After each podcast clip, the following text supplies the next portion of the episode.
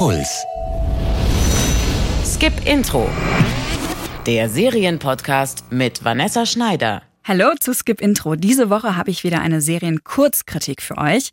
Es geht um die unaussprechliche Serie Nosferatu, wird NOS 4A2 geschrieben und läuft bei Amazon Prime Video.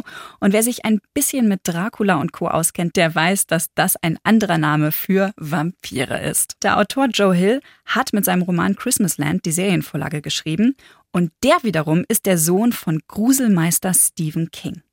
Mit dem Serienkult um ihn haben wir uns ja schon in der Skip-Intro-Folge zu Castle Rock befasst. Und auch in Nosferatu kommt man an Stephen King nicht vorbei, da wimmelt es nämlich nur so vor Anspielungen. Und zum Gruseln ist der Stoff auch. Sprich nicht mit fremden Menschen. Nimm keine Süßigkeiten von ihnen an. Und steig unter keinen Umständen zu Fremden ins Auto. Das sind die drei Elterngebote, die man lieber nicht brechen sollte. Der kleine Daniel ist ein braver Junge, aber das interessiert seine Eltern nicht. Sie sind mit sich selbst beschäftigt und so merken die auch nicht, dass ein merkwürdiger Mann den einsamen Daniel entführt. Aus dem eigenen Wohnzimmer. Du musst dir keine Sorgen machen.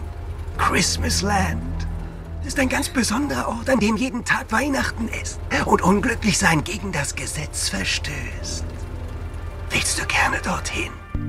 Der seltsame Onkel heißt Charlie Manx, ist uralt und hat eine Vorliebe für kitschige Weihnachtsdeko.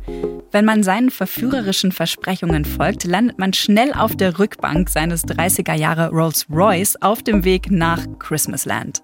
Charlie Manx ist nämlich eine Art Vampir, der die Lebenskraft der Kinder unterwegs aussaugt, um jung zu bleiben, während die Kinder auf dem Rücksitz langsam zu blutrünstigen Greisen werden.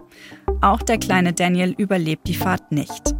Manx schnappt sich seine Opfer überall in den USA. Er hat es auf die vernachlässigten und misshandelten Kinder abgesehen. Manx hinterlässt dabei keine Spur, außer einer rot-weißen Zuckerstange und hin und wieder die Leichen der Eltern. Die Polizei tappt im Dunkeln, aber als Charlie Manx ein kleines Mädchen mitnimmt, kommt ihm ausgerechnet eine Schülerin auf die Schliche.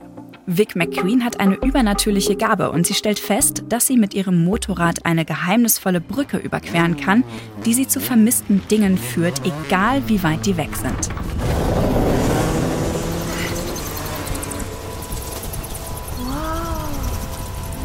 Vic ist ein ziemlich toughes Mädchen. Sie hat nicht viele Freunde, hilft ihrer Mutter, die Häuser ihrer wohlhabenden Mitschüler zu reinigen und träumt davon, Kunst zu studieren. Doch dafür braucht man Geld und das hat sie nicht. Ihre Eltern arbeiten schwarz und streiten sich. Ihr Vater trinkt und dann verschwindet er einfach.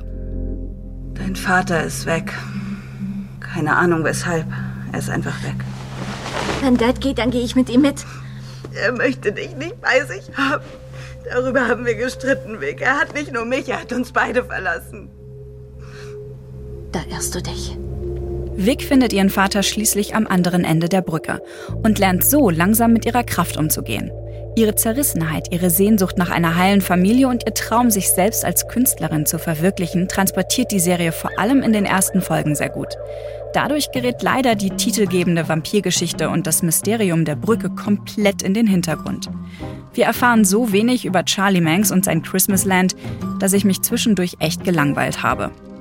Dabei hatte ich mich so gefreut, Zachary Quinto nach seinem Auftritt als Spock in Star Trek endlich wieder in einer Serie sehen zu können. Er hat schon Serienmörder in American Horror Story und Heroes menschlich und irgendwie auch gleichzeitig fremd wirken lassen.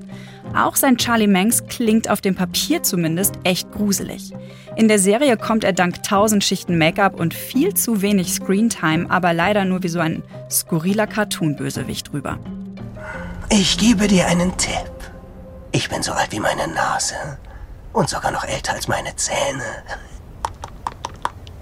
Auch das Erzähltempo der Serie ist unerträglich. An der einen Stelle oft viel zu langsam, überschlagen sich an anderer Stelle die Ereignisse.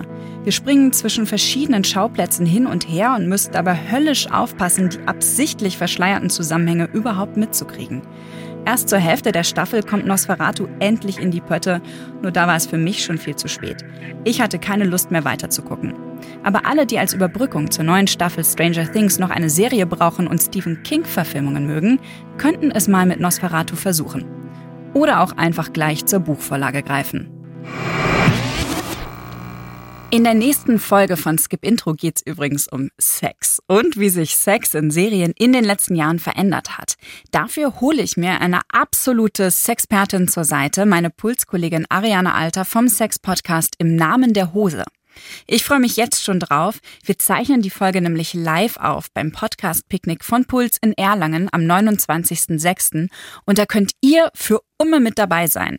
Ich bin schon ganz aufgeregt jetzt und ich freue mich, euch da zu sehen. Bis zum nächsten Mal und lasst mir doch eine Bewertung und ein Abo da. Skip Intro. Der Serienpodcast von Puls. Jede Woche neue Serientipps. Auf deinpuls.de slash skipintro. Puls.